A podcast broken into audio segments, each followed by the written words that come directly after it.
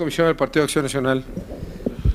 Para otra pequeña distracción, se nos informa en el Comité Técnico de Vigilancia del Registro Nacional de Electores que se cayó la computadora. Afortunadamente no del verbo caerse, sino del verbo callarse.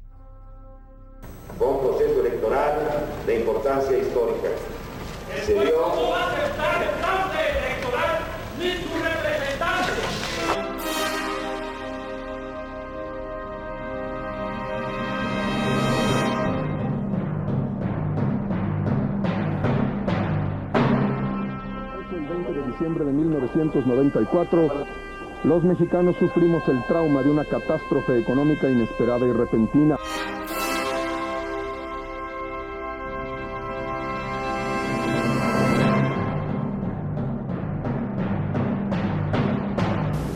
Y si tú u otros pretenden que el gobierno mexicano, mi gobierno, se quede cruzado de brazos, están muy equivocados.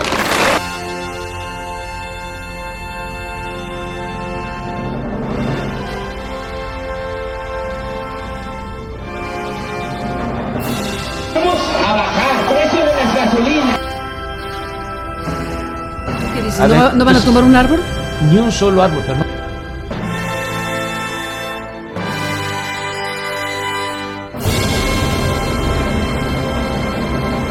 El problema, Andrés Manuel, es que no entiendes el mundo.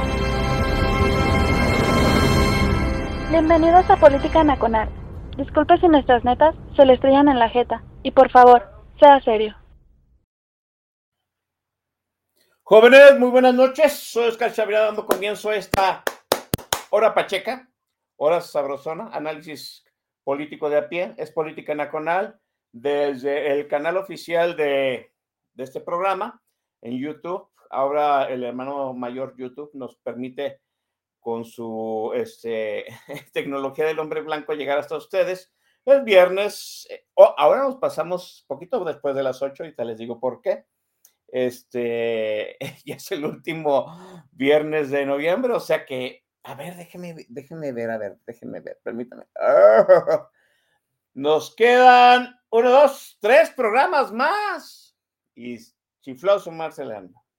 Tres programas y nos vamos. Obviamente, hay que decirlo, son tres programas oficiales.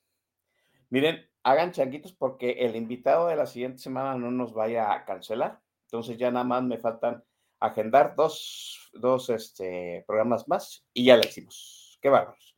Acuérdese usted que el 29 de diciembre en un evento extraoficial, bueno, oficial, extraoficial, va a ser la posada del sindicato del TAG, de esa gentecilla amable, de esa gentecilla gentil, ¿no? Que siempre está ahí en vivo y que da razón para que nosotros estemos aquí chingándole 8 de la noche a las 8 de la noche.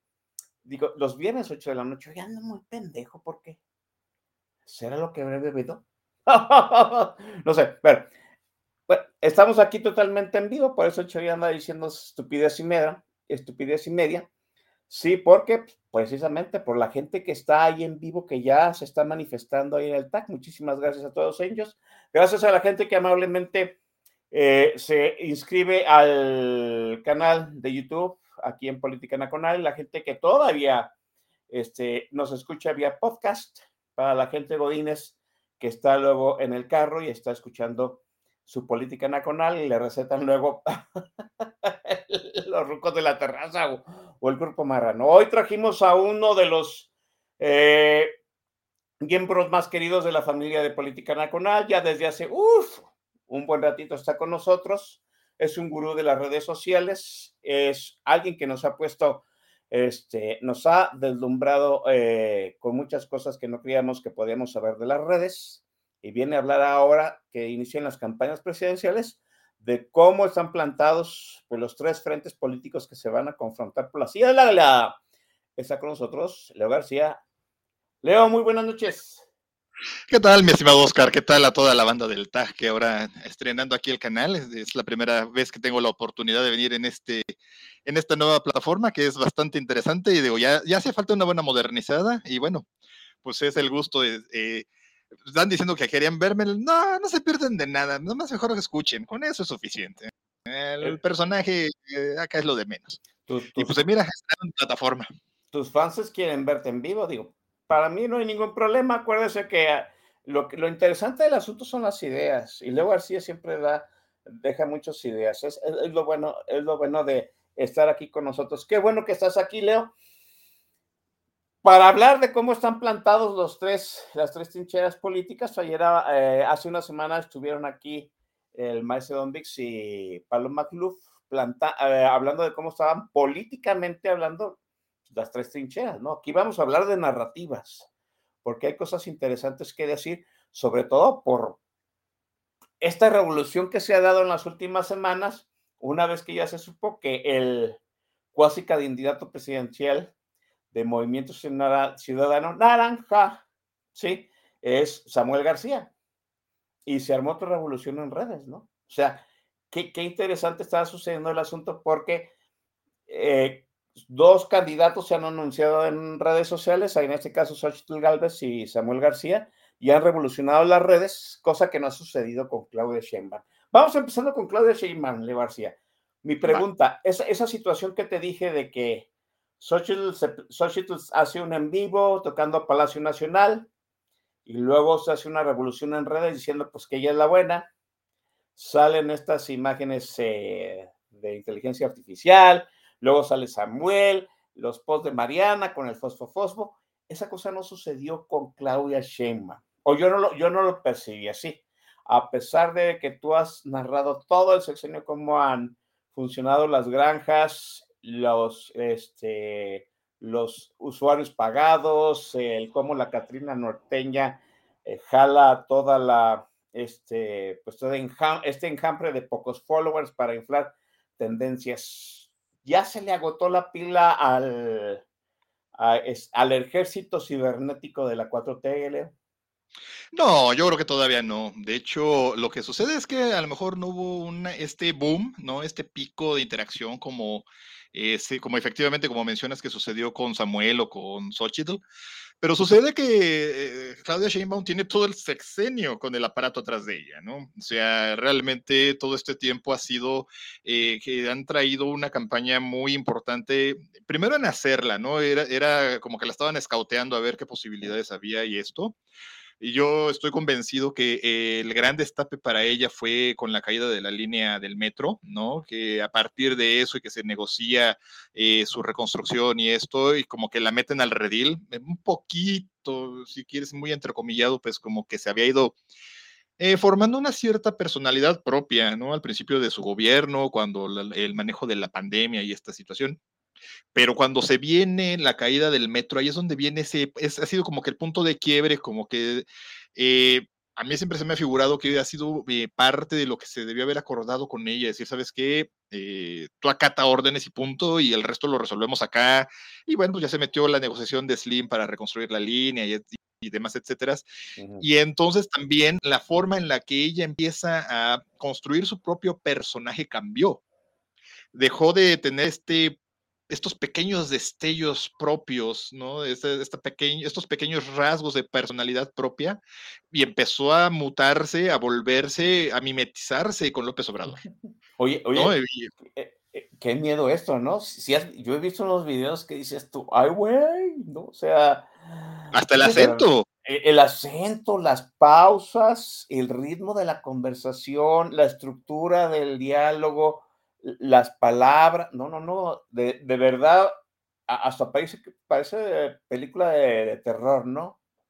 Completamente, ¿no? Y, ese quiebre vino con lo, con lo del metro y a partir de ahí eh, hay momentos que son muy significativos de López Obrador señalándola a ella como la favorita ya eh, explícitamente, aunque ellos todo este tiempo han estado manejando la narrativa diciendo que no, que fue una decisión y que, la, que las bases y que las encuestas y la araña, o sea, la verdad es que nomás le estuvieron dando vueltas para acomodar todo y para intentar, eh, vaya, fue todo esto una pantomima para hacer ver que pues, supuestamente ella ha sido elegida con ciertos métodos y tal, pero pues realmente esto está cantado desde hace muchos años, ¿no?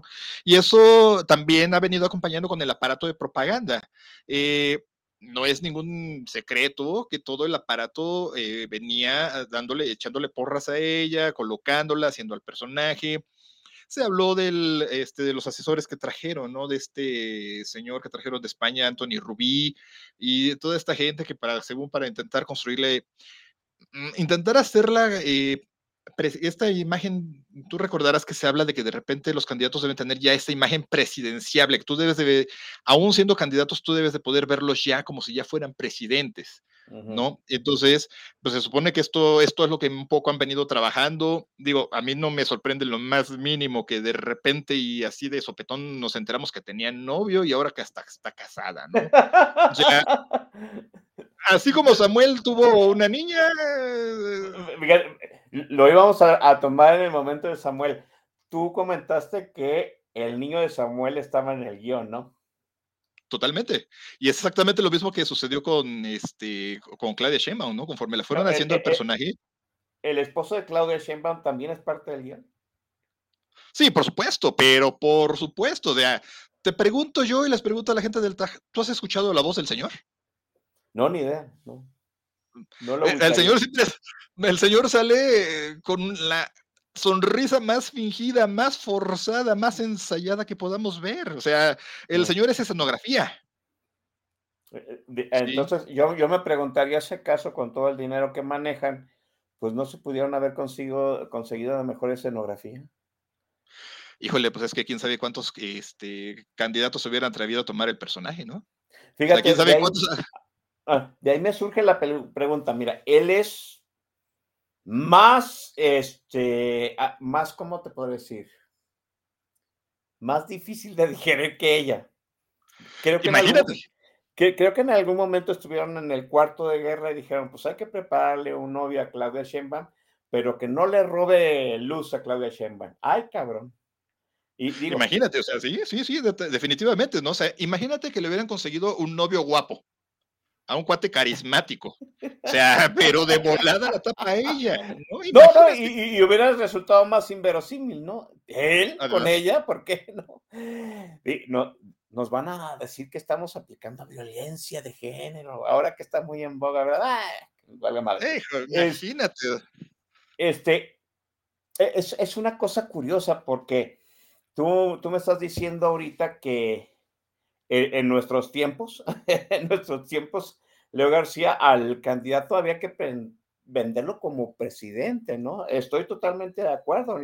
Llegó un momento en que candidatos, por decirte algo, no sé, este, Carlos Salinas de Gortari, que tenía toda la pinta de Godines, o sea, de, de burócrata de segunda, de un de repente tú lo veías muy presidenciable, ¿no? Ernesto Cedillo, a Ernesto Ostadillo también bien le dieron su chaineada que parecía presidenciable.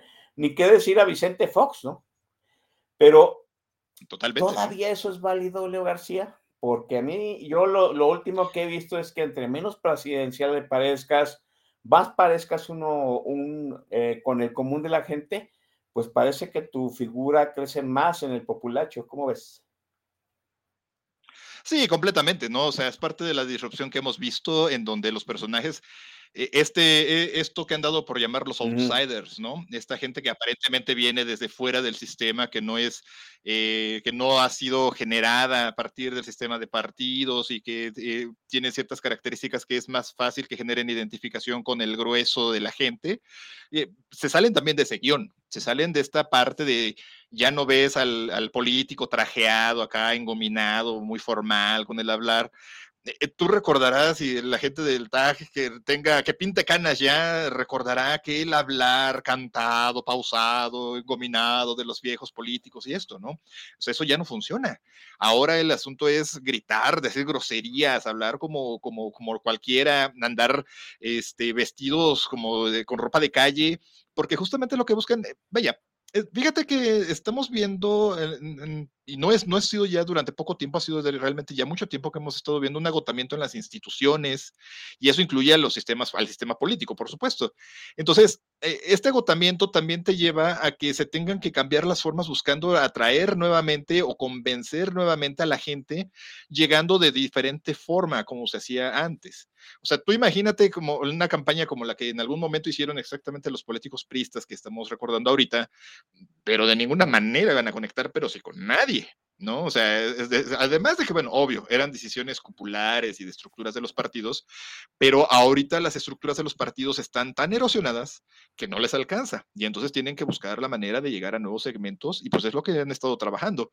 Y lo ves y tenemos un montón de ejemplos alrededor del mundo, ¿no? Eh, eh, tú tienes a Trump, mm. ¿no? Que es un verdadero gángster, es un gandule tipo, pero la forma en la que comunica, ¿no? Eh, eh, eh, eh ¿por qué ganó? Yo creo, yo estoy convencido que Milei eh, por encima de todas las cosas ganó por la forma en la que comunica, la forma en la que transmite. Es, exactamente, es un poco lo que tendríamos que estar viendo acá, ¿no?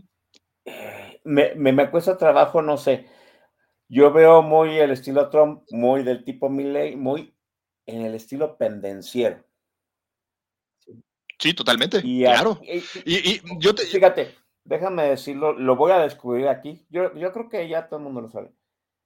Leo García fue de los primeros que llamó la atención diciendo acerca de que Fernández Noroña era un buen gran comunicador. Eh, y Fernández Noroña tiene el tipo pendenciero, tipo Milley, tipo Donald Trump. Y yo no he visto nadie más tan pendenciero como él. O sea, pendenciero en el sentido de que dice las cosas parece que está agrediendo, pero no dice majaderías y de alguna forma está, se opone a lo que él, a, lo que está en contra de él. Y yo no veo de los tres candidatos que hay ahorita ninguno que adopte ese estilo pendenciero, Leo. No, ninguno lo adopta, pero yo creo que la que más se ha acercado y que justamente es lo que le dio este destello, que la, que la sacó eh, eh, de alguna manera intempestivamente a la, a, la luz eh, es Xochitl Galvez precisamente, ¿no? Yo creo que de los que están es a las poquísimas que hemos oído hablar con lenguaje de calle común y corriente, decir groserías, ¿no? Ser muy claridosa. y es diferente, por ejemplo, Lili Telles también tiene un estilo completamente pendenciero. También, sí. Y y Lili Telles, en algún momento, antes de que se viniera toda esta situación de Xochitl Gálvez, era la que de repente por ahí tenía como que iba a agarrar ese envión para querer subirse y ser ¿no? Imagínate. Le mando un abrazo a mis, mis lilitellistas que perdieron. Ay, muchachos, sorry. Ay, no. Er, eran horda los lilitellistas, ¿no? Bien pendencieros ellos. Ah, en fin. Eh, eh, como dicen, el tiempo pone a todo, a todo mundo en su lugar.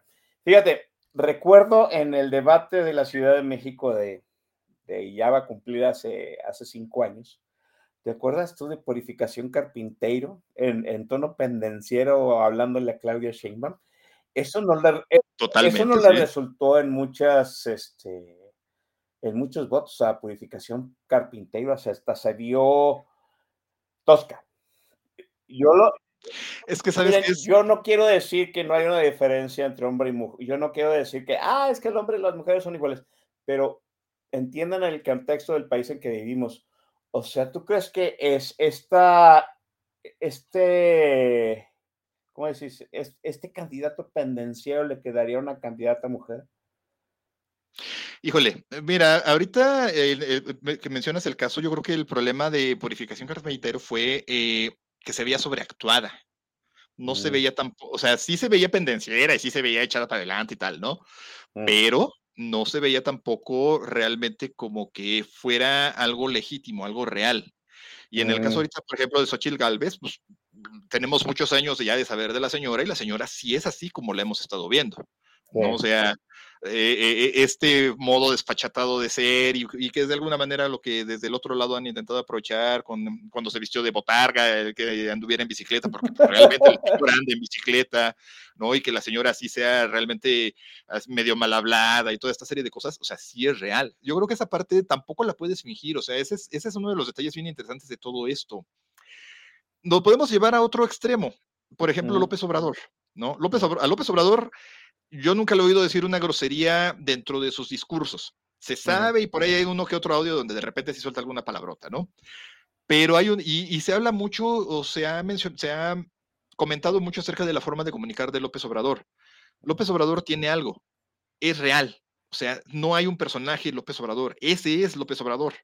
Entonces tú lo escuchas y realmente su forma de hablar es como él habla, como y, y, su forma de hablar conecta. Y esa es, esa es, la gran diferencia. O sea, sí, no, no lo ves fingiendo, no lo ves actuando, sino que realmente es él en su forma real de ser y esa forma de hacer, de, de hacer y de comunicar conecta con su audiencia. Es lo mismo que estamos viendo con Xochitl Galvez y esa es una de las grandes carencias de Claudio Sheinbaum. Por eso también el detalle, toda la máquina que necesita atrás Claudia Sheinbaum para, para que su mensaje llegue, ¿no?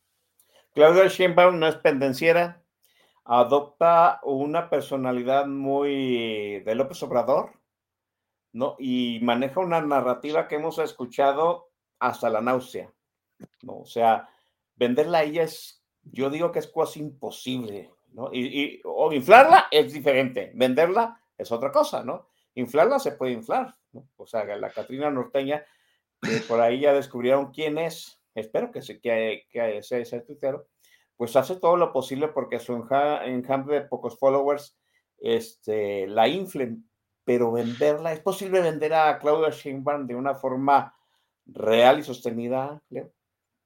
Mira, tú puedes vender cualquier cosa, ¿no? Para cualquier cosa hay mercado siempre. El detalle es de qué tamaño y qué características tiene ese mercado. Aquí ella, lo que, la, gran ventaja es que ella trae todo el aparato del Estado atrás. realmente estamos ante una de las elecciones de Estado más viles y más vulgares que podamos recordar. O sea, el PRI palidece ante lo que vamos a ver, de lo que estamos viendo. O sea, el, el, aparato electoral del PRI no es nada con lo que vamos a ver en 2024 para nada, ¿no? O sea, aquí está siendo descarado, está siendo cínico, más el ataque a las instituciones, más una serie de cosas. Y además de todo, eh, Claudia Sheinbaum trae en su narrativa, trae implícito la opción nuclear. Si uno ve el discurso y, va a irse siendo cada vez más radical, eh, el potencial a accionar socialmente a la gente en el, cuando, pensando en el escenario en el que pierdan. Sí, o sea, va a llegar el momento en que van a empezar a hablar de que les van a robar la elección o de que puede haber fraude y entonces, pues que tienen que llamar a, entre dos muy grandes comillas, a defender la elección. Ese defender, la, defender la elección es el accionamiento a la violencia. O sea, yo en eso no tengo duda de que por ahí va a ir caminando también esa parte de la narrativa. Entonces, independientemente de si tu producto es vendible o no, o si de tu mercado tiene el suficiente tamaño como para que sea lo que domine, más que tienes atrás, el aparato del Estado, más que están entrando en la parte de esta radicalización de la narrativa. Fíjate que acá en el Estado de México, por ejemplo, ahora que llegó este Delfina, tumbaron así de un brochazo, así de en un clic, tronaron el programa que había sido el programa estrella de Alfredo del Mazo, el del salario rosa. Sí. Y entraron ahora con las mujeres del bienestar. No es más que una más de las tantas becas al estilo López Obradorista, pero en las convocatorias y en la forma en la que lo han estado difundiendo, trae esta, esta, este tufito atrás, ¿no? De que es que tienes que defender tu derecho y es que los que vienen te lo van a quitar y toda esta serie de cosas. El potencial que tiene ese discurso es tremendo, ¿no? Porque hay gente que realmente cree, está convencida que digo, yo lo, lo, ridiculizo si quieres, pero creo que no me alejo tanto, ¿no? De gente que cree que López Obrador con sus propias manecitas hace los billetes y va y los pone en el cajero para que la gente disponga de ese dinero. Entonces realmente creen que si queda cualquier opción o cualquier cosa diferente a lo que está sucediendo ahorita, les van a quitar todos esos, eh, eh, todos, vaya, les llaman derechos, ¿no? Uno, desde acá diría todas esas eh, prebendas y todas estas formas de clientela de, de, comprar su voto, ¿no? Finalmente. Entonces, todo ese aparato es lo que trae atrás Claudia Sheinbaum, independientemente de si ella es el producto viable o no, lo que, la, lo que la está poniendo en el mercado y la está ofreciendo y la está intentando posicionar es mucho más grande y sí, por supuesto que tiene mucho más alcance y mucho más fuerza que el resto de, de lo que se pueda comunicar. Por eso es que también es tan importante la narrativa y déjame decirte, no solo la narrativa, sino también el relato, que no es lo mismo, que pueda armar la oposición.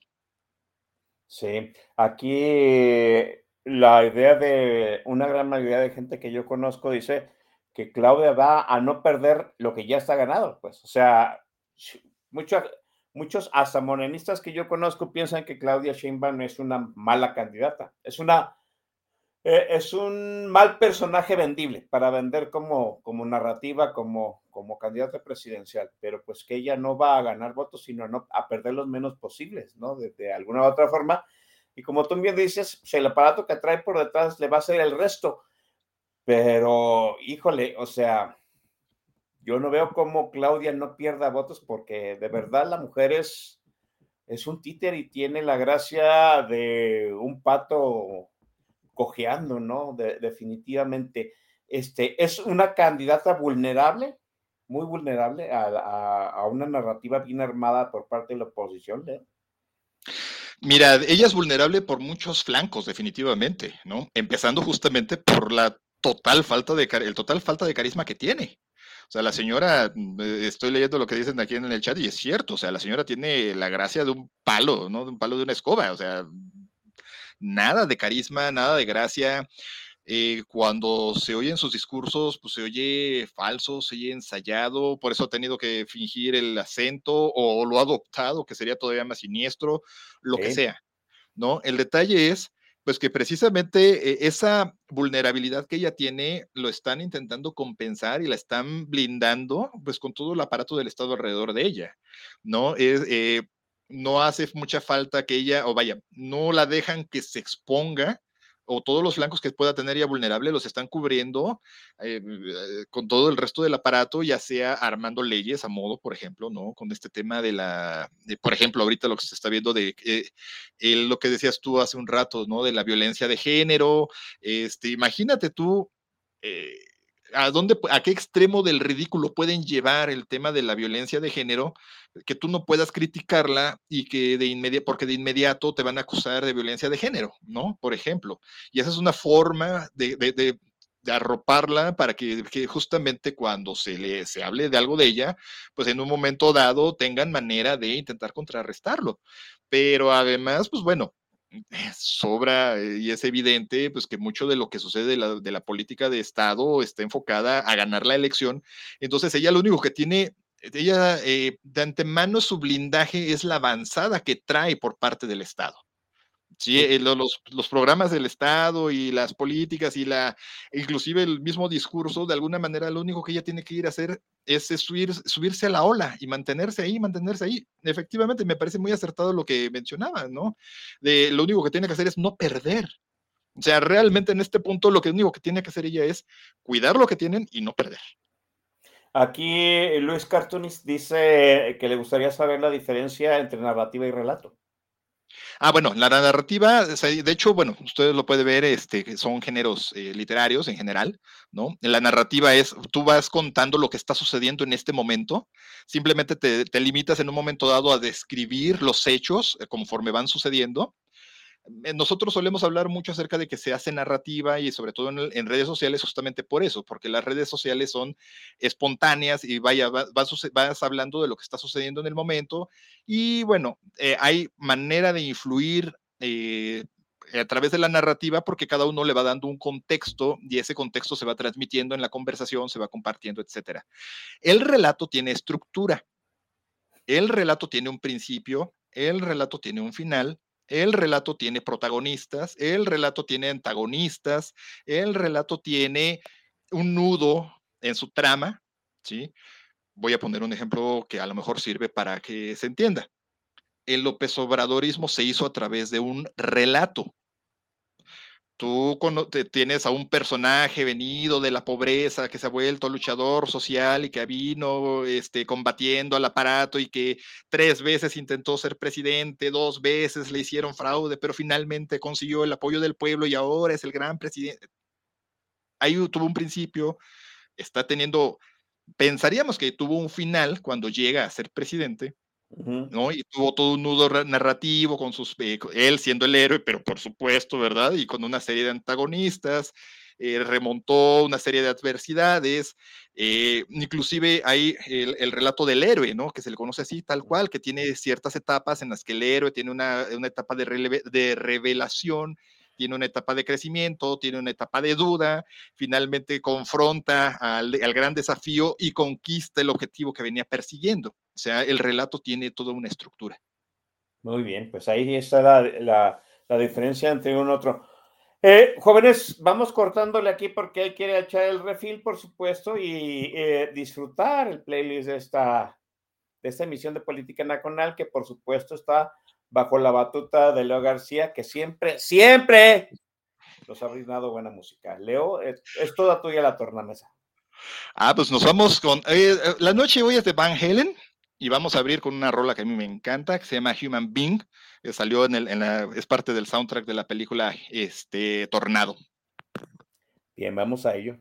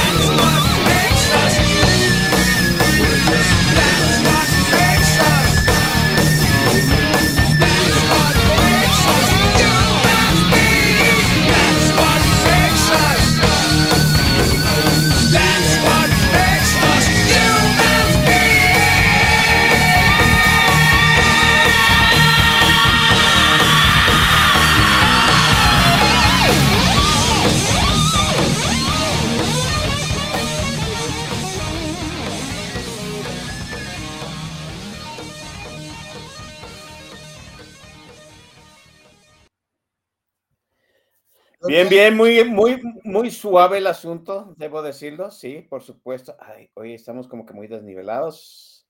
Ahora estamos peor. Ahí estamos. Muy bien, gracias, jóvenes.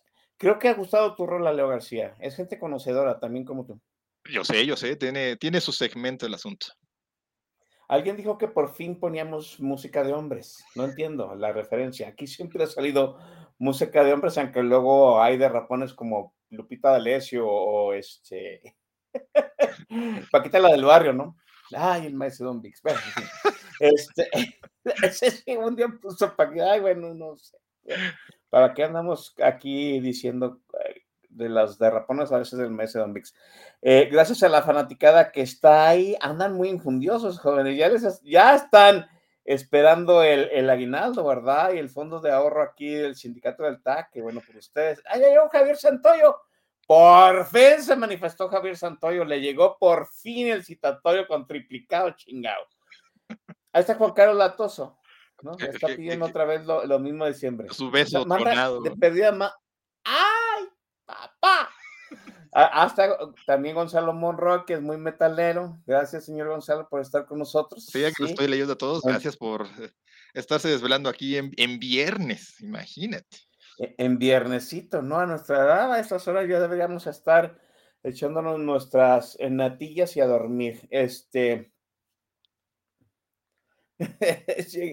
Dice Gabriel Santo que llegó antes del corte municipal. O sea, me estás diciendo que te debo poner asistencia para estar de llegar tarde, eh, maldito. Bueno, en fin. Oiga, este, a ver, déjenme quitar el chat porque luego nos hacemos bolas. Ahora, ahora sí estamos bien. Hablemos, híjole, de Xochitl Galvez, porque, híjole, no sé ni qué pensar de Xochitl Galvez. Es, esta semana, bueno, desde la semana pasada, le han tundido a Xochitl, le hemos tundido a Xochitl, debo decir, yo también le he tundido, claro, porque pues fue una avalancha, ¿no? Desde que tocó la puerta de Palacio a que se fue a anotar como presidenciable, por, acuérdense, ¿no? En Palacio le dijeron no, porque, que ella se anotara como presidenciable cuando este, pues su según las encuestas, su candidatura fuerte era la de ser este, pues la jefa de gobierno en la Ciudad de México. Mm, dijo, déjenme consultarlo con las almohadas. Dos días después dijo, pues sí voy de presidenciable y se armó una rebambaramba en redes sociales, ¿no? Salieron estos logotipos del corazoncito con la X, varias imágenes de inteligencia artificial, se hizo un huracán, ¿no?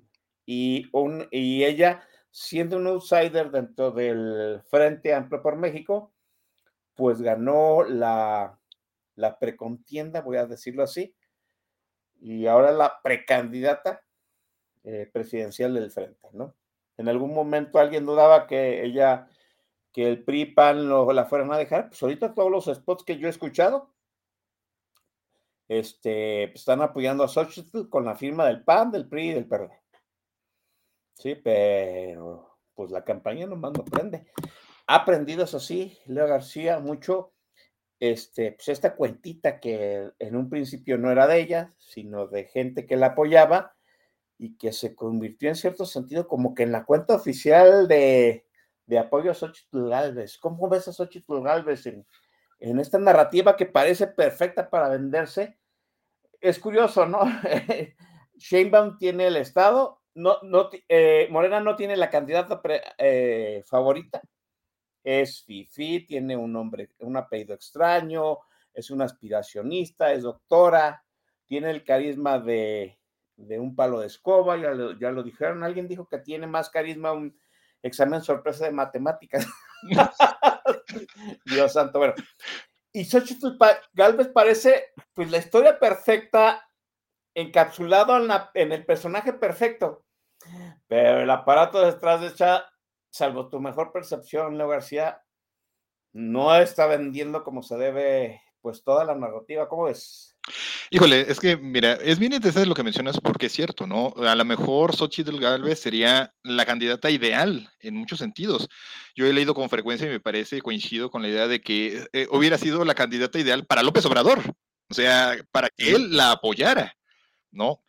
origen indígena, este, hecha a sí misma, que ha venido subiendo por la escalera este, económico-social del...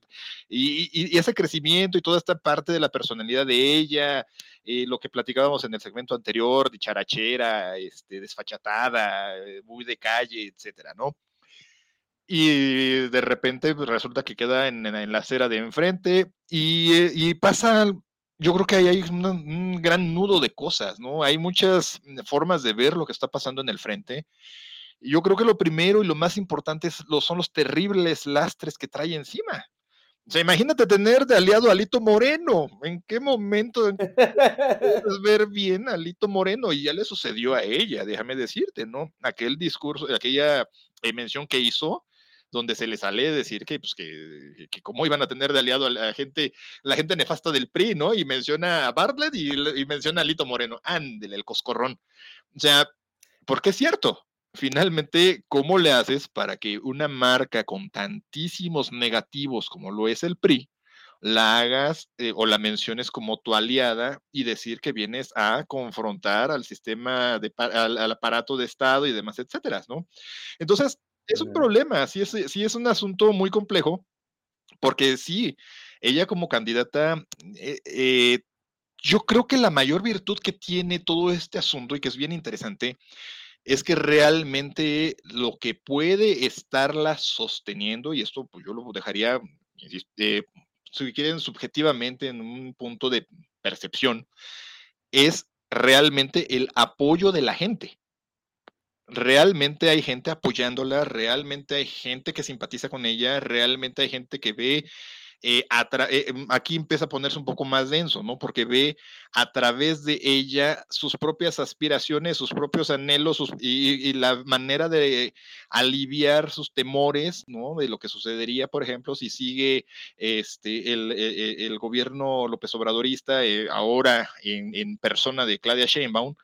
Entonces, hay mucho de eso que está catalizando, que se está eh, conduciendo a través de Xochitl Galvez, pero los lastres políticos están terribles.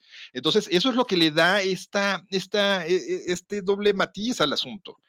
Tú, yo, yo, creo que a muchos de nosotros nos cuesta un poco de trabajo decir, oye, sí, yo simpatizo y apoyo a Xochitl Galvez, y volteas y ves al PRI y dices, híjole, ¿para dónde me hago, no?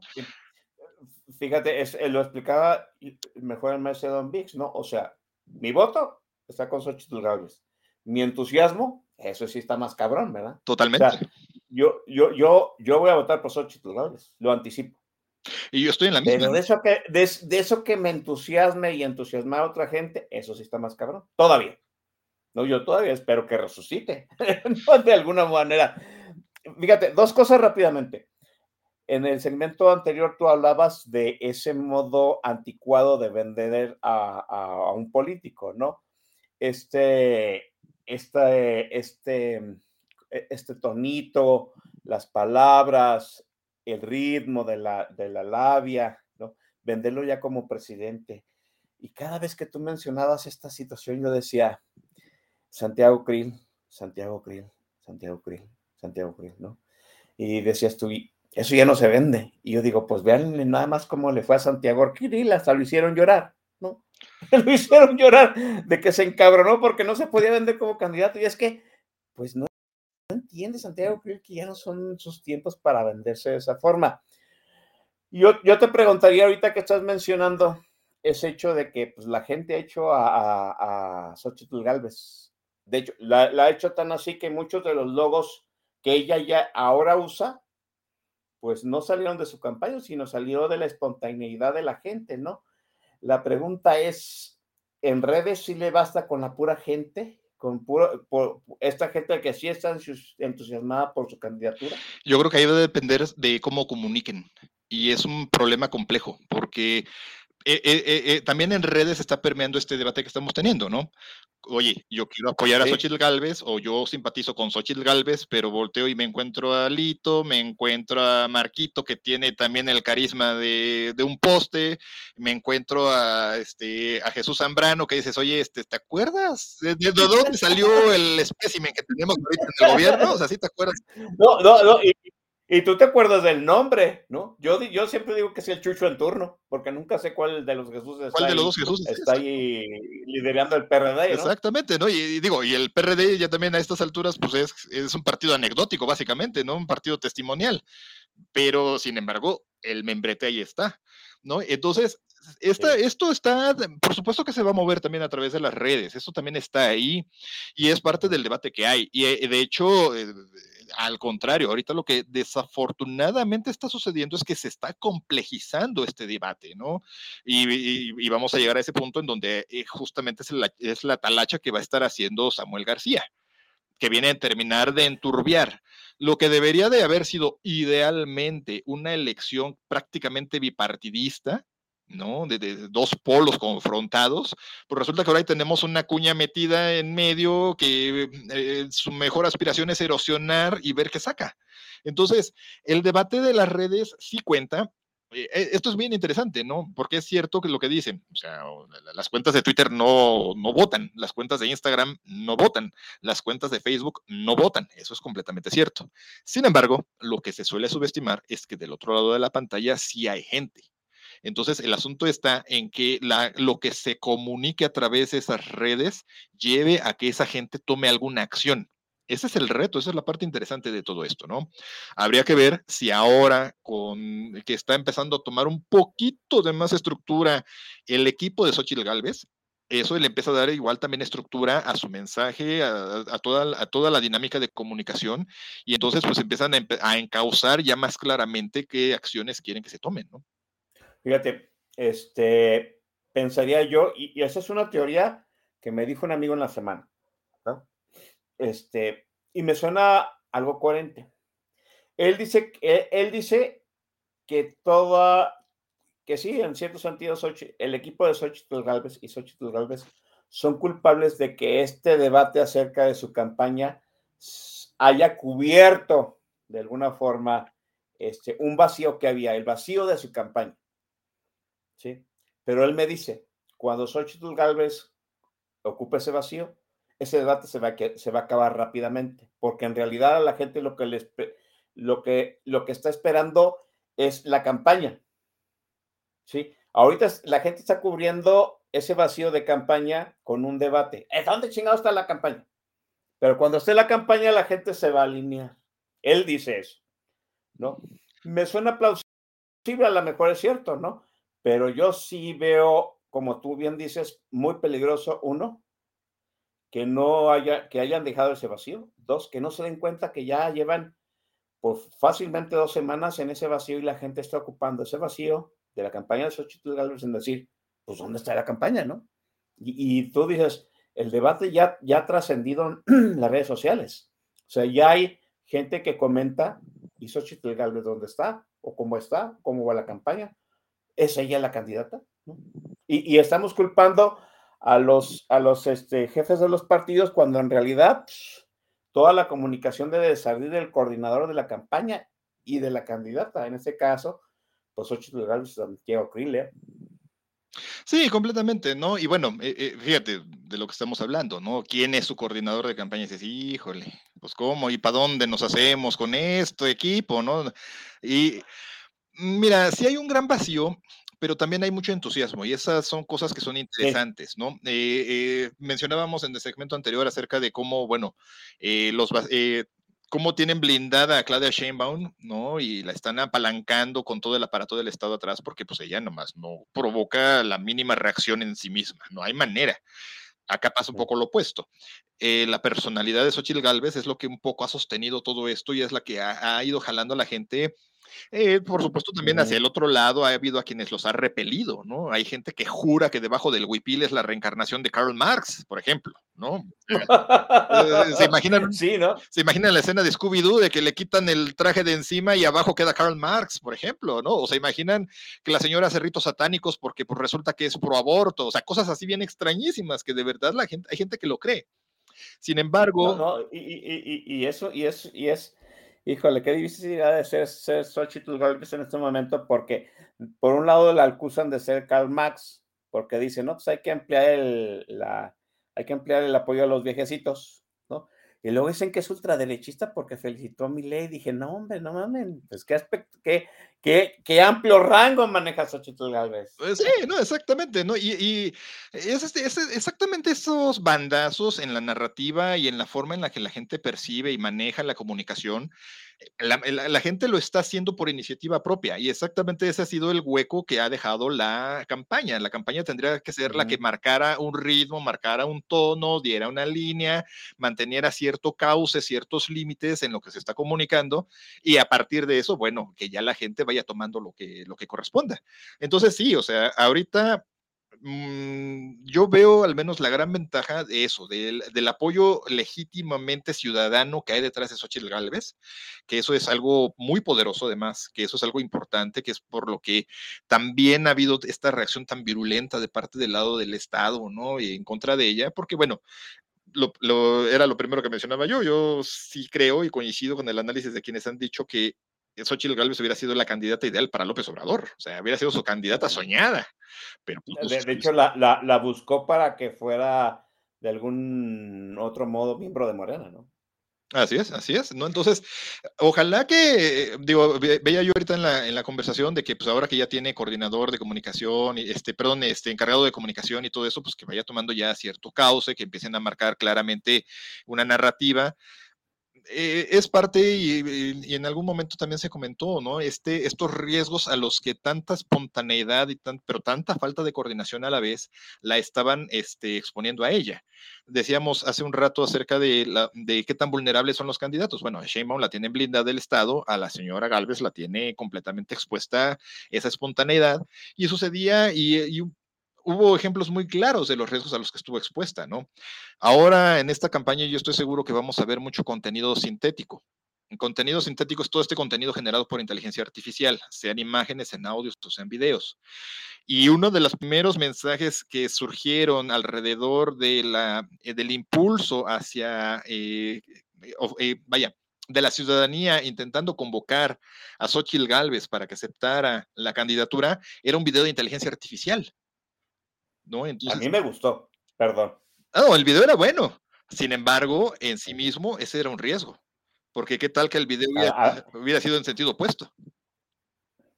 Yo, yo te lo comentaba a ti en algún momento, tú fuiste de los primeros que dijiste, qué bonito, pero aguas, ¿no? O sea, e, es muy fácil como revertir esa tendencia con un video de inteligencia artificial. O sea, ¿a qué riesgos te referías precisamente? A esto que mencionamos, ¿no? Imagínate tú que el video hubiera sido en sentido contrario, que hubiera salido el video en inteligencia artificial a decir que no, que ella declinaba o que ella no quería participar. Tantas cosas a las que, a las que está expuesta, finalmente estamos en un, eh, en un asunto que está completamente sustentado en percepciones. Imagínate tú, estamos, estamos platicando acerca de la gente que porque la oye hablar acerca de ciertas ideas cree que, que, que, que, ella es marxista, ¿no? Y que nos va a llevar al comunismo. Imagínate tú que generan un video de inteligencia artificial con ese tipo de conversación en el que diga ella que está convencida de que deben de hacer, tomar ciertas acciones, no sé, las que sean, y que tienen ese tinte comunista, ¿no? O que mencionábamos que así como había surgido el apoyo, este, hubiera ella sacado, hubiera salido o hubiera salido un video declinando. O ahora este, la felicitación a Milei, por ejemplo, ¿no? Que salieran, que hicieran un video de inteligencia artificial donde ella se declarara este, su simpatizante y le echara porras, qué sé yo. Todo ese tipo de riesgos. un tema más espinoso que a lo mejor un, tema, este, ella con un mensaje de inteligencia artificial abiertamente a favor del aborto. Ese tipo de cosas. Ese, es, ese, es un, tema que de alguna forma sale por la tangente siempre en las campañas. Totalmente, completamente, ¿no? Y, y, y, y además de todo, eh, lo más interesante del asunto es que sale las campañas porque todo eh, a favor o en contra muy interesante. O sea, hay gente que de verdad considera y parte de la idea de cuál es su postura ante el aborto para tomar su decisión de voto. Es cierto. Sí, sí, sí. O sea, o sea los Verastigilivers siguen siendo un segmento eh, indefinido en el voto, ¿no? Podríamos decirlo de esa forma, ¿no? Y hay gente que sí, como tú bien dices, ¿no? Que está esperando definiciones en cuestiones de aborto, de matrimonio igualitario y en algunos otros puntos para decidir el voto. Estoy totalmente de acuerdo con ello. Con, una, con un video de inteligencia artificial, eso puede ser eh, pues, el margen de diferencia en una elección cerrada. Completamente, ¿no? Y es el tipo de riesgos que, bueno, ojalá que ahora que ya va teniendo un poco más estructura esto, bueno, que sepa, que se pueda, que sepan marcar los límites, ¿no? Y establecer claramente una narrativa en la que, pues, a partir de la congruencia, si en algún momento surge algo de esto, pues ellos tengan sustento para defenderse, ¿no? El, presidente López Obrador se dice fue en su momento, pues el mayor vendedor de, de Xochitl Galvez, ¿no? O sea, qué curioso, ¿no? ¿Tú crees que tú crees ese punto? Muchos dicen que él apostó porque Xochitl fuera la candidata del frente, inflándola de más. ¿Cuál es tu percepción de esta situación? Yo creo que él eh, sí fue su principal promotor, involuntariamente. Y quiero decir, sí, no, eh, eh, mira, López Obrador es un, es un señor completamente visceral. Es un señor que se mueve por impulsos e instintos. Es bastante poco racional. Es un señor astuto, que no es lo mismo. Es un hombre que sabe leer perfectamente la situación, sabe aprovechar la oportunidad y actuar en consecuencia. Él pensó, eh, seguramente su cálculo fue, pues que no, no iba a trascender más allá su negativa y que ahí iba a acabarse el asunto, ¿no? Que iba a ser uno más de los desprecios que él podía darse, que puede darse el lujo de hacer, como cuando no ha recibido a las madres, este, a las madres de las víctimas, o que cuando no recibió a Adrián Levarón, qué, qué sé yo, ¿no? Todos estos desprecios que él se puede dar el lujo de hacer, yo creo que él pensó que eso iba a ser y no se imaginó hasta qué punto iba a trascender. Eh, que él fue su principal promotor, sí, por supuesto. Aquí eh, creo que lo que lo que, lo que con lo que él no contaba es que la gente que no simpatiza con él iba a ver en Xochitl Galvez algo, lo que fuera, ¿no? Eh, alguien que lo representaba, alguien con quien simpatizar, eh, la, esa eh, oportunidad de confrontarlo y de llegar hasta la puerta del palacio y intentar decirle sus cosas, qué sé yo. Esa identificación es creo que la que sí subestimó López Obrador y la que terminó causándole el efecto contrario. Y que conforme él fue creciendo la confrontación, el efecto siguió siendo contrario y ayudó a impulsarla, ayudó a hacerla crecer. Hace algunas semanas, Viri, este, Viridiana Ríos mostró unas gráficas en las que decía algo acerca de cómo había sido la tendencia de apoyo y de, la presencia de Xochitl Galvez, ¿no? por supuesto, desde su sesgo, como siempre. Lo que, ella no, lo que ella no estimó y que sí efectivamente sus gráficas confirmaban es que la gente realmente estaba mostrando interés por lo que Xochitl Galvez estaba haciendo. Es, la estaban buscando en Google, estaba teniendo engagement en, en, Twitter, bueno, la cosa ahora, quién sabe cómo se llame ahora, realmente estaba viendo el apoyo y el interés por lo que ella estaba haciendo. Y eso es lo que no supieron medir del otro lado. Lo que sí supieron hacer, nuevamente, como buenos oportunistas que son, fue después intentar jalarlo a su propia narrativa. ¿no? Por eso es que al final eh, López Obrador lanzó el dardo envenenado que le funcionó maravillosamente bien en decir que pues, él tenía los datos de que había habido reuniones y que ya se había acordado y que se había negociado para que Xochitl Galvez fuera la candidata y que todo lo demás iba a ser una farsa, ¿no? Entonces, mira, el burro hablando de orejas, ¿no? De quién es el que está, el que está organizando la farsa diciendo que los otros hicieron la farsa. ahora que eh, cuando estaba viendo pues, el presidente, como tú dices, muy visceral, me acordaba de ti, ¿no? Cuidado con la víscera porque es lo que me ve en redes sociales. Mira quién fue a caer en, en, aquello que tanto advirtió Leo García. Mire, aún así, eh, pues a pesar de los pesares y de que Arriba Palacio el día de hoy pidió la dimisión de este, de, este Santiago Krill como coordinador de la campaña de Xochitl, este, pues como tú dices, Leo, como pienso yo, como piensa la gran mayoría, pues el entusiasmo ahí está, nada más falta que prenda chingado, ¿no? O sea, sí hay interés por el personaje, el personaje en sí mismo tiene un relato, ese relato, como tú lo decías, no ese relato termina tocando la, la puerta de Palacio Nacional y a lo mejor ahí empezó otro relato que tiene una narrativa diaria y ahorita la narrativa anda pues por los suelos, ¿no? Pero siento, siento yo, a lo mejor me estoy autoengañando, que eso puede encender en cualquier chico rato de que pues esos muchachos se pongan este, las pilas. Aquí están preguntando en el tag de, la, de aquí, de la estación, ¿no? De, YouTube, que quién, quién podría ser un, el coordinador de campaña de Xochitl. Mire, eh, yo algún día lo mencioné, ¿no? En una analogía del padrino, eh, hay consiglieres de guerra y hay consiglieres de paz. El consigliere no es otra cosa más que el consejero del, del padrino, ¿no? Y recuerda usted el padrino, ¿no? A Tom Hagen lo hacen a un lado porque él no sirve como consigliere de guerra. Él es un abogado, él es un civil, entonces lo hacen a un lado, ¿no? Así de fácil. El padrino lo hace a un lado. Pues a mí me parece que Xochitl Galvez debe de estar haciendo algo muy semejante, ¿no? Pues decirle a Santiago Krill, ¿sabes qué? Tú eres un conciliero de paz y lo que se viene no es paz, es guerra. Es la guerra abierta porque todavía falta un montón de lodazal del, del régimen y buscarse a alguien que... Ah, dime, Leo. No, hombre, del régimen no hemos, apenas están calentando la garganta, ¿no? Yo creo que lo peor no lo hemos visto y se necesita un conciliar de guerra. En una de esas, mire, hasta el hito de coordinador de campaña yo no lo vería tan, tan, tan, eh, tan aventuroso, tan arriesgado. ¿Por qué? Pues porque se necesitan marranos para contrarrestar marranos, ¿no? Oiga, este, aún así, a pesar de que la campaña de Xochitl pues anda de capa caída, podríamos decirlo, pues le triplica las menciones en Twitter, en Instagram, en Facebook y en TikTok a Claudia Sheinbaum, como ya lo mostró la gente de Latinos. Pero ahora, eh, después del corte, vamos a hablar pues de Samuel y Mariana, ¿no?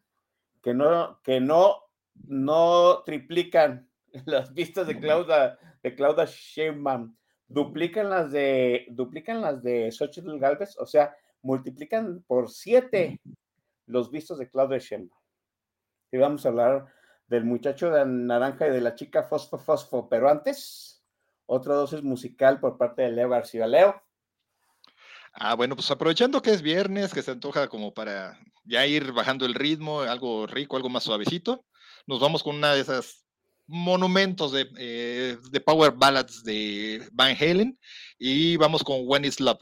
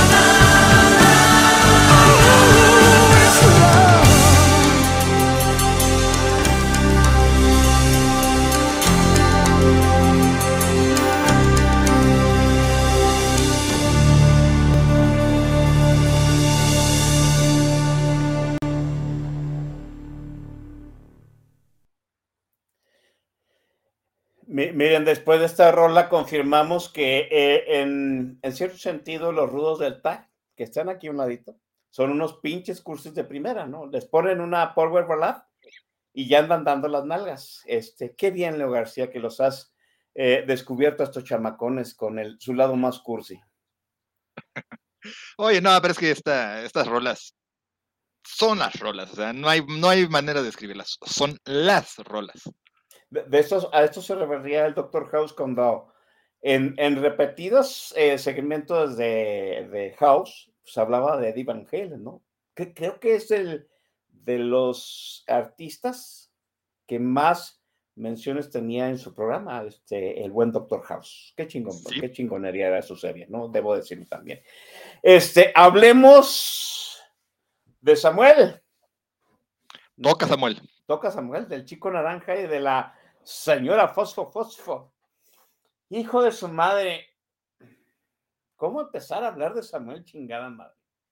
Déjame agarrarme un poquito de lo que estoy viendo ahorita en, el, en el tag. Este, veía yo, por ejemplo, que me pregunta, este, ay Dios, se me fue el, eh, la toso me estaba preguntando, de si el ah. comportamiento es orgánico, ¿no? Si tengo algún análisis acerca de lo, de cómo Samuel. Eh, bueno, a mí ahorita arrastro la frustración de que el buen Elon Musk me cortó el acceso a los datos en Twitter, pero hay mucha información periodística acerca de quiénes son eh, quienes operan para Movimiento Ciudadano.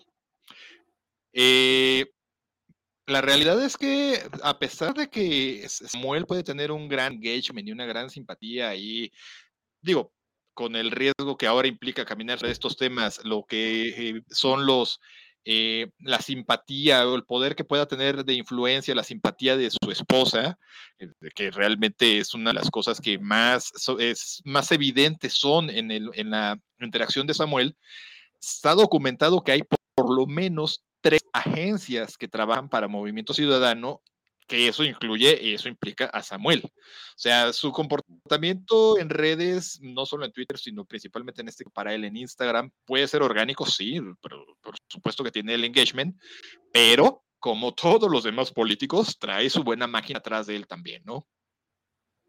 Pero, pero es una máquina que funciona, pues no voy a hablar de perfección, pero funciona muy bien, chingada madre. Haciendo, haciendo funcionar lo que yo pienso o que hemos hablado aquí no funcionaría con otro candidato. o sea, hablamos, fíjate, fíjate, te voy a dar rápidamente un ejemplo. O sea, nos burlábamos del esposo de Claudia Sheinbaum, ¿no? Que, que es este, e, es parte de la, del decorado, ¿no? Y yo dije, pues no le voy a conseguir un mejor decorado. Porque le robaba luz a Claudia Sheinbaum. Mariana es parte del decorado de Samuel. Muy probablemente sí pero le roba una luz enorme a Samuel, pero Samuel se nutre de su luz. Es, es curioso cómo es la interacción entre estos dos personajes, ¿no? Lo que pasa es que, ¿sabes que También hablábamos acerca de la legitimidad, de la, de la, de la capacidad que tienen de parecer reales. Y ellos lo parecen, o sea, realmente sí tienen esta, eh, eh, eh, transmiten esta espontaneidad, o al menos aparentemente espontaneidad. O sea, tú los ves y sí parece que es real, que sí es legítimo lo que está sucediendo, ¿no? Y es muy curioso. si nosotros nos acordamos cómo empezó a salir a la luz Samuel García, pues fue siendo un misógino con su señora. Sí. Aquel famoso video donde le dice que se tape y, la, y, le, le, empieza a maltratar en, en, en, un stream en vivo y ahora ya nadie se acuerda, ¿no? O sea, qué casualidad. Pero vaya, sí parece realmente que estás viendo a una pareja viviendo su reality. y eso, e, e, eso funciona y eso tiene mucho poder. E, es parte de una imagen congruente. Nosotros los seres humanos tenemos esa, esa peculiaridad. Lo que nos parece incongruente nos cuesta mucho, o lo que nosotros percibimos como incongruente nos cuesta más trabajo de aceptarlo, de entenderlo, de, asimilarlo, de identificarnos. O sea, sí tenemos esa capacidad inconsciente de distinguir cuando algo puede ser real, cuando no, relativamente, ¿no? O sea, hay muchas capacidades, muchas opciones y muchas formas de, de manipular. Pero en este caso ellos se ven congruentes. Lo que ellos, lo que sucede entre ellos se ve real. Entonces, eso tiene mucha influencia, además de todo de que saben manejar perfectamente bien sus segmentos de audiencia. saben perfectamente a quién le hablan. ¿A quién le hablan? A los jóvenes. Yo eh, estoy convencido que le hablan a los jóvenes, eh, una de las pláticas que tuvimos, ¿no? Les hacía falta el niño para completar la familia nuclear y tener la foto perfecta de campaña. Pues ya la tienen. O sea, eh, digo, también aquí te habla un poco de, del perfil del par de personajes que son capaces de, pues, de lo que sea con tal de estar construyendo ese, ese reality en el que están subidos y les hacía falta su, su, este, para completar la foto y, de, postal, pues ya tenían ellos dos la pareja aparentemente ideal. A lo mejor ya tenían al perrito y nomás les faltaba el niño, y ya tienen una niña, ¿no? Y por eso Samuel, sí, por eso Samuel la luce sin el menor pudor y la utiliza políticamente, ¿no? Entonces, e, e, e, ese es el segmento al que van, ¿no? Eh, por ahí también leía que mencionaba este Gonzalo, salúdote Gonzalo, que eh, los likes de, de Mariana, digo, ok, es cierto, eh, las redes pueden ser manipulables completamente. Sin embargo, pues también es cierto que el engagement que tienen, o sea, la capacidad que tienen realmente de conducir a la gente a tomar acción, ahí está y es efectivo. Mencionaban también en la conversación si eh, lo que no todo el país es el norte del este, norte, que vaya, que no todo es el norte del país. Puede ser cierto, ¿no? O sea, a lo mejor no les alcanza como para ser un presidente. Sin embargo, habría que ver, y yo creo que la verdadera, eh, la verdadera eh, regla para medir la capacidad y el alcance de lo que va a hacer Samuel es cuánto puede erosionar en un momento dado dice él que, va a competir con Morena, digo, bueno, a ver si es cierto. Y entonces la verdadera métrica para medir a Samuel sería ver cuánto puede erosionar a Morena, y, eh, pero por supuesto que también va a erosionar a Xochitl, ¿no? Entonces ahí es donde se vería realmente cuál es la dimensión del alcance, y la dimensión y el alcance de lo que está haciendo Samuel y de lo que el personaje Samuel y el personaje Mariana logra influir sobre su audiencia. Yo, siempre utilizo y hago la mención de mi señora madre, que le mando un saludo. Le dije que le iba a mencionar en el programa de hoy, espero que me vea y que me ahorita me tenga cierta consideración con mi herencia porque ya me desheredó por ser youtubero. Este, yo siempre menciono a mi madre en situaciones cuando le llegan a cosas que yo jamás pensé que fuera a ver. Bueno, el video de Mariana desempolvando los fosfos le llegó a mi madre. Sí, sí. Ella, ella, sabe quién es Mariana, por ende sabe quién es Samuel. O sea, la vía para llegar a Samuel es Mariana. es, curioso cómo, cómo funciona Mariana de catalizadora de la, de la campaña de... Es algo que jamás habíamos visto, que el consorte o la consorte fuera el catalizador del el camino que encausa hacia la campaña y ella es imprescindible para Samuel Leo. Sí, completamente. O sea, aquí es un binomio. O sea, eh, eh, no hay, eso es, eso es cierto, ¿no? No puedes separarlos. O sea, uno, uno separado del otro no funcionarían y no lograrían el efecto que, que, pueden llegar a tener trabajando en conjunto, ¿no? Por eso a mí se me figura, y yo creo que una buena manera de entender la dinámica que traen ellos es que es, básicamente están viviendo un reality. Sí, nos están mostrando a través de, las redes este, el matrimonio gobernante en Nuevo León y ahora el matrimonio eh, que aspira a ser presidente, pero se les tiene que entender que aunque el candidato es él, o aunque la, la, figura de poder aparentemente es él, realmente es el binomio, es la pareja la que está actuando en conjunto con ese mismo objetivo de alguna manera nos regresamos un poco a lo que hablábamos acerca de las percepciones y cómo tienen que construir un cuadro completo, ¿no? ¿Por qué Claudia Sheinbaum ahora tiene marido? ¿Por qué Samuel ahora tiene hija? Y bueno, primero se casaron y ahora tiene hija, ¿no? Eh, y es parte de eso mismo, ese, cuadro tiene que estar completo y tiene que mostrar cierta, congruencia y va enfocado a ciertos objetivos, ¿no? Entonces, por ejemplo, mencionan ahorita lo que sucedió en su momento con Peña Nieto, ¿no? Eh, ¿Sabes qué? si quieres ser presidenciable, consíguele a alguien. Dice el mito que originalmente quien iba a hacer la campaña por el Estado de México, de donde él conoció a la señora este, Angélica Rivera, iba a ser Lucero pero por algún motivo la cambiaron y quedó siendo Angélica Rivera la que terminó haciendo una campaña de publicidad aquí en el Estado de México, que ahí fue donde se conocieron y que ahí fue donde a alguien se le ocurrió que ahí era donde estaba el clic y pues fue el matrimonio presidencial, ¿no? O sea, eso, eso, eso es un clásico, ¿no? A mí fíjate que se me figura que estamos viendo un poco una reedición de lo que sucedió con Fox y Marta Sagún.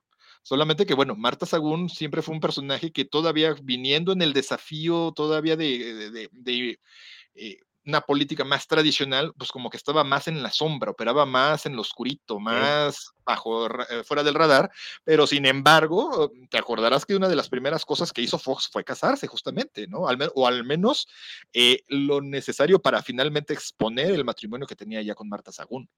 Sí, así es. Marta, no sé si Mariana funciona igual en la campaña.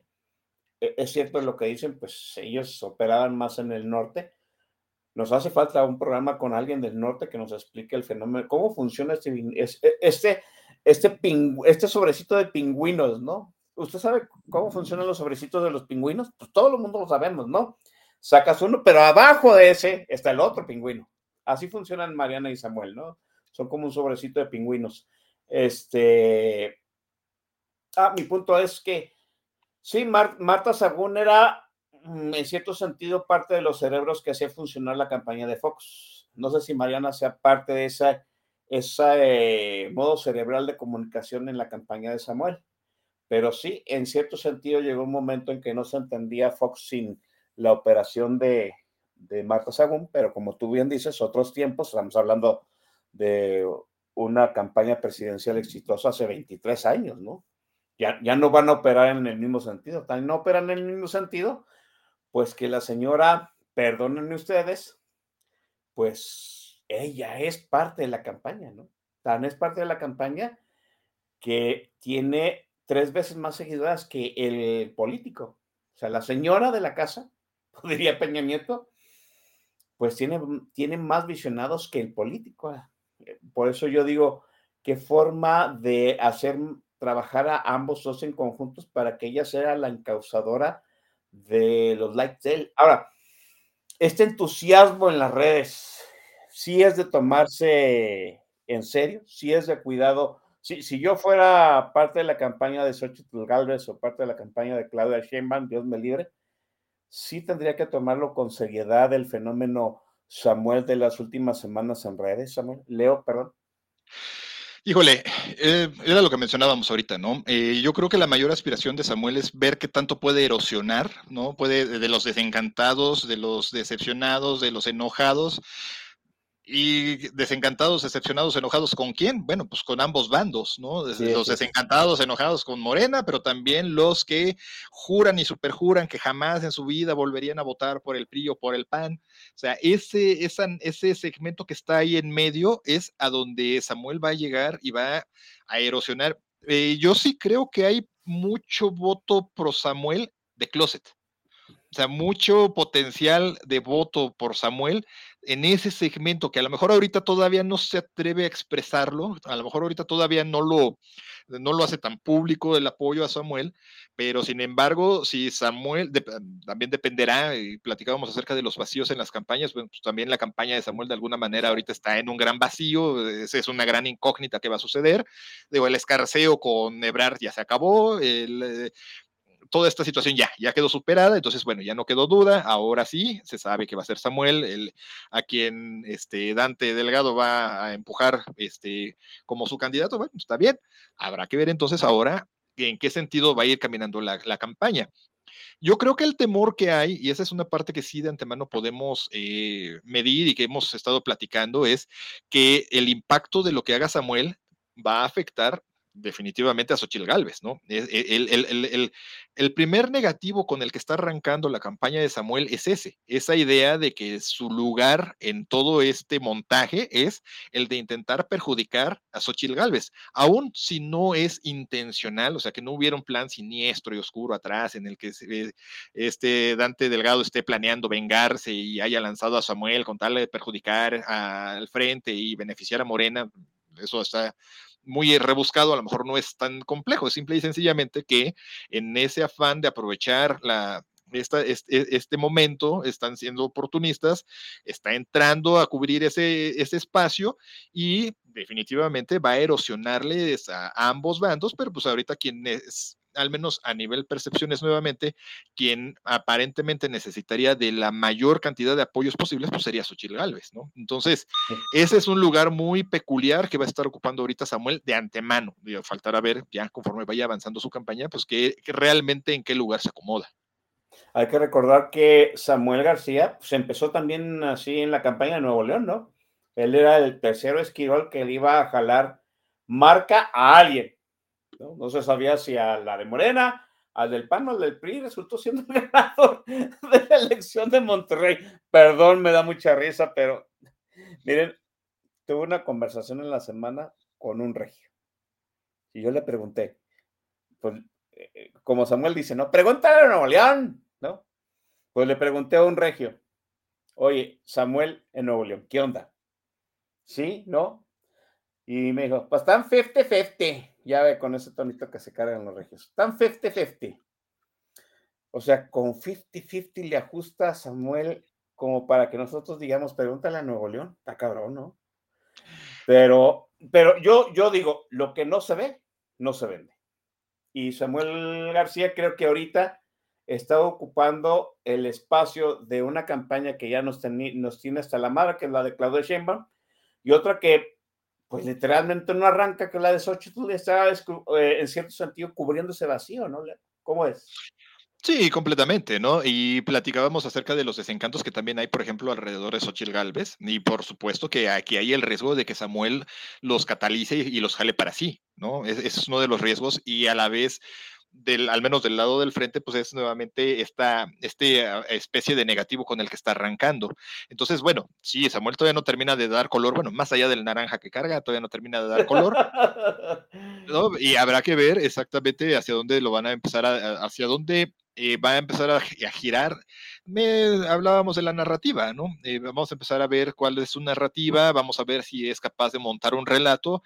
Su relato, al menos hasta ahorita, ha sido muy burdo, muy primitivo, en el que él básicamente lo que dice o lo que aparentemente está intentando es ofrecer la idea de que puede hacer que todo el resto del país se parezca a Nuevo León, ¿no? O sea, yo no sé si eso sea realista, realmente al contrario, parece que es un absurdo.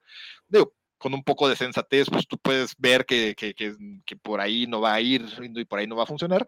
Sin embargo, bueno, nuevamente, y una de las cosas más complejas de todo esto que hemos estado platicando a lo largo de la noche son las percepciones. Y las percepciones son completamente subjetivas, ¿no? Al final, faltará ver qué, qué, qué, cuento puede armar y que su segmento, es, su audiencia, lo, lo, lo pueda llegar a creer, ¿no? Esa es la parte interesante de esto. Y a partir de eso, bueno, por supuesto que no le va a alcanzar para ser presidente. Yo eso creo que de alguna manera es una cierta certeza que podemos tener. Sin embargo, pues habría que ver entonces realmente cuando esto ya tenga más forma, ver a quién es a quien realmente puede erosionarle más el apoyo, si al aparato oficial con Claudia Sheinbaum o al frente con la señora Galvez, ¿no? Ah, yo veo un gran peligro desde la perspectiva de Samuel García.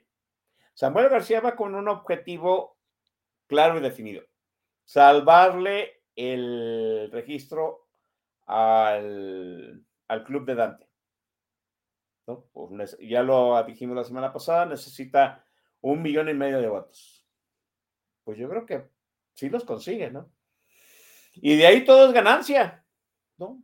Samuel no está pensando en el 2024, quizás está pensando en el 2030, ¿no? Ah, es una posibilidad. Es una narrativa a largo plazo, ¿no? Y aquí Samuel pienso que no tiene nada que perder y todo que ganar. ¿no? Esa es una estrategia, es, él es el único que se presenta así eh, en esa contienda y como dicen, el que nada tiene, nada debe de tener, todo lo puede arriesgar, ¿no?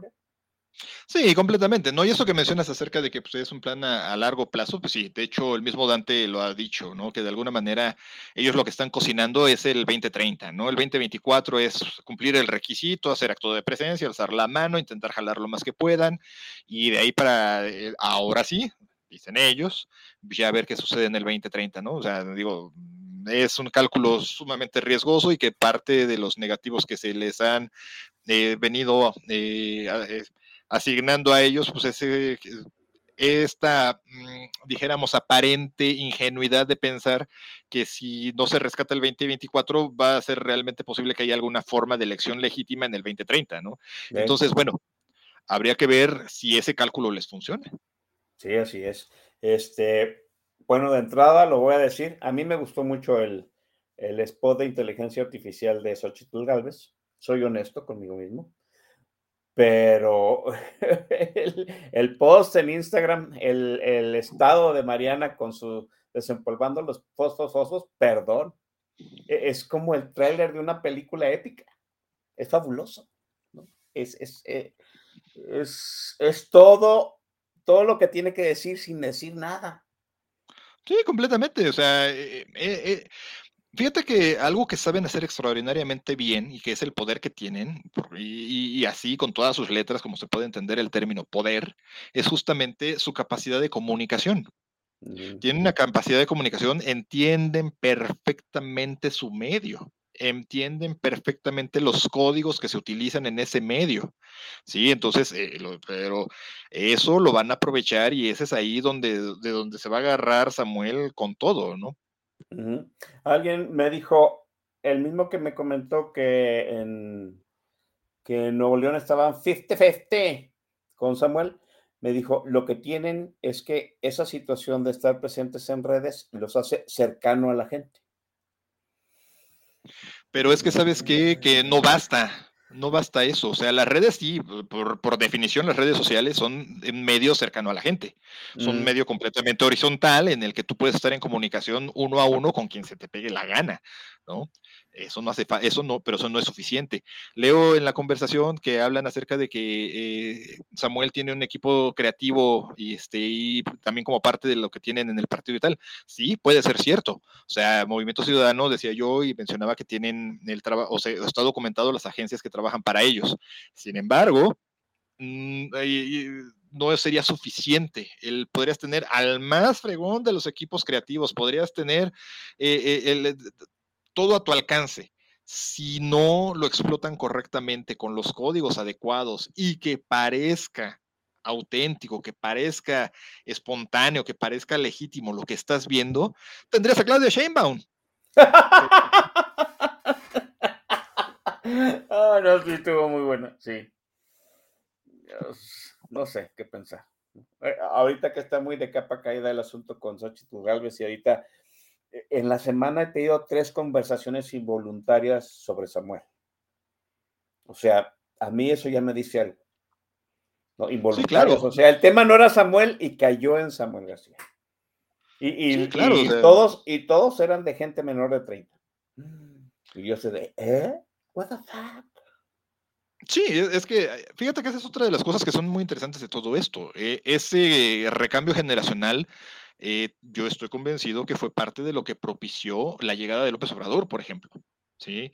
Esta gente menor de 30 a quienes les hablan acerca de las historias de lo que era el viejo PRI, pero no les tocó vivirlo. Y entonces, pues tú puedes construir todo un mito alrededor de eso. Y si tú construyes el mito, el mito va a favorecer a quien lo cuente. Sí, claro. Y eso fue lo que. Y eso fue lo que explotaron extraordinariamente bien en la campaña de López Obrador. Que es, que, recuerdo que en una de las primeras conversaciones que tuvimos, eh, o sea, te estoy hablando de cuando llegaste aquí de Canal con él, decíamos de lo mal que el PAN había comunicado sus logros de dos sexenios. Y eso le había costado muchísimo, muchísimo a la hora de refrendar la, la presidencia en el 2012. Completamente, o sea, completamente.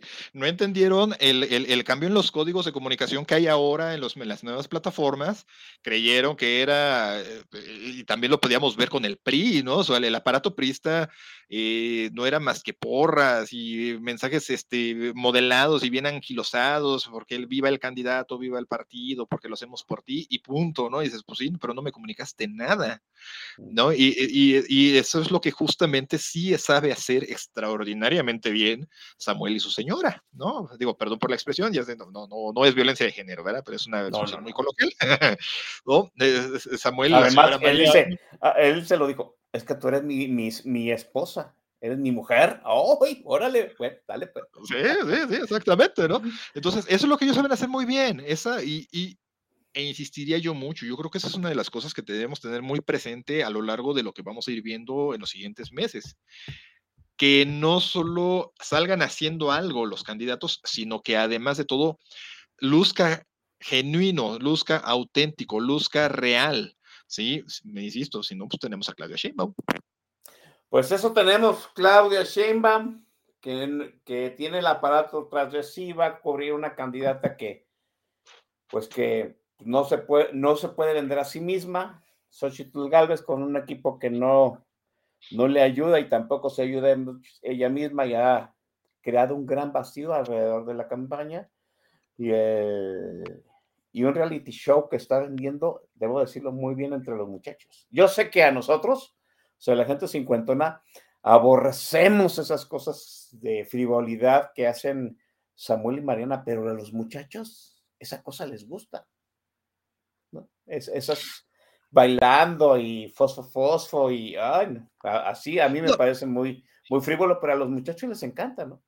Pero fíjate, fíjate que es muy interesante lo que estás mencionando, porque, por ejemplo, en la elección intermedia en el 2021, recordarás que muchos de los candidatos a los distintos puestos que se eligieron en ese momento intentaron subirse a las redes. En aquel momento, cuando fue el gran boom de que estaba tomando auge TikTok y los veías haciendo las peores de las estupideces y lucían, pero lucían ridículos. Falsísimo, sí.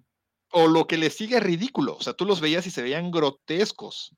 Y esa es la gran diferencia. Acá el matrimonio regio eh, luce espontáneo, luce auténtico, luce causa identificación, o sea, no, a lo mejor a nosotros sí dices, bueno, pues es que eso no me conecta, ¿no? Sí, está bien, a nosotros no, pero al segmento al que ellos le están hablando le conecta perfectamente.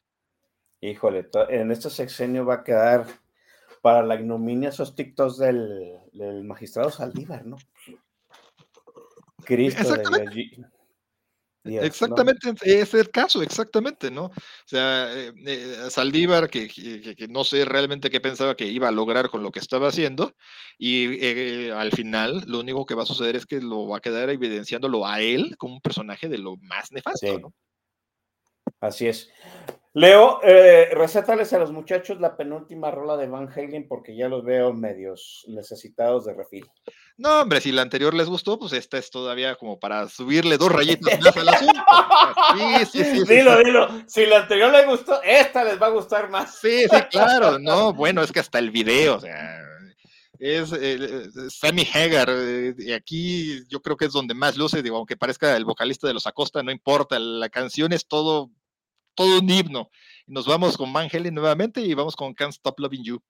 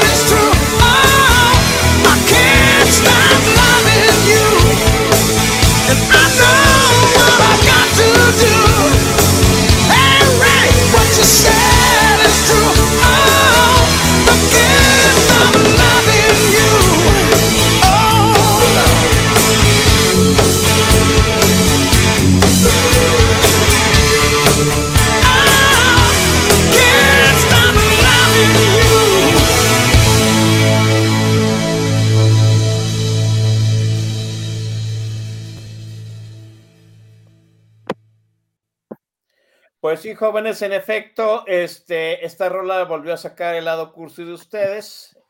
Qué bueno por ello, gracias Leo García. Ha sido un playlist enorme, ha gustado. Lo sabíamos, lo sabíamos, Leo García de antemano, Van Halen era una garantía. No, bueno, pues es que Van Halen es, es Van Halen. Yo sé que saca eh, saca así mucho, mucho de la historia personal de cada uno. Eh, para muchos de nosotros son parte del soundtrack de la vida, literalmente, ¿no?